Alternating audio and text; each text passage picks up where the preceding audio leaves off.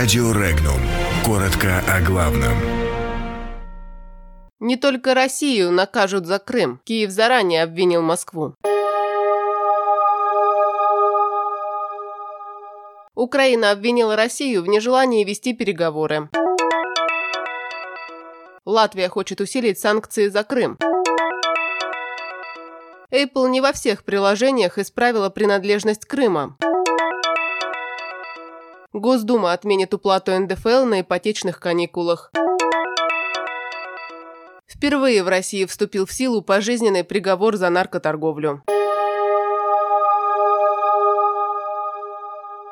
Новый глава администрации президента Украины Андрей Богдан рассказал, почему новый президент страны Владимир Зеленский в первый же день своего президентства призвал США усилить санкции против России. Из объяснений Богдана следует, что Россия, дескать, не соглашается вести переговоры по предложенным инициативам, в частности, не хочет освобождать нарушивших границу и арестованных моряков, а потому в администрации Зеленского решили поддерживаться политики кнута и пряника. Богдан уточнил, кнут находится в евроатлантических руках, руках, а Украина будет только взывать к этому кнуту. Россия вместе с народными республиками Донбасса может увидеть в этих заявлениях еще одно подтверждение тому, в чем в общем никто не сомневался. Никакого прогресса не будет, потому что у новой украинской администрации просто нет такой цели.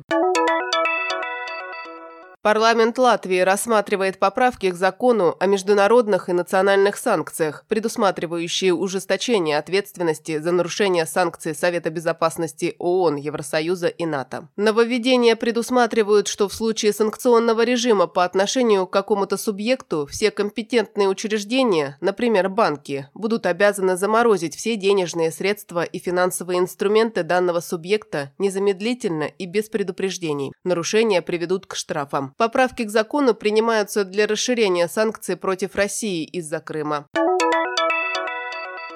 После внесенных исправлений крымские населенные пункты на картах, в смартфонах и планшетах производства Apple отображаются как территория России, сообщил представитель компании Виталий Морозько на встрече с депутатами Госдумы. Однако депутаты указали на то, что исправлены не все программные продукты. К примеру, в сервисном приложении «Погода» снова отображаются города, расположенные в Крыму, но при этом их принадлежность к России не указана. Представители компании попросили дополнительное время для консультаций с Центральным офисом Apple, расположенным в США, и решения вопроса о доработке программного продукта.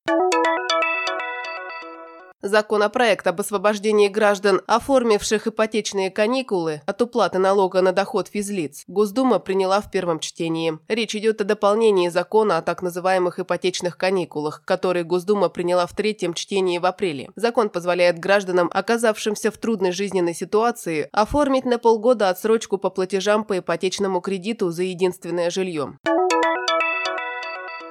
В России впервые в истории страны вступил в силу приговор к пожизненному лишению свободы главе международного наркокартеля Ширали Табарова. Верховный суд России оставил без изменений приговор Московского областного суда в отношении Табарова, а также руководителей и участников криминальной организации, обвиняемых в контрабанде и сбытии наркотиков.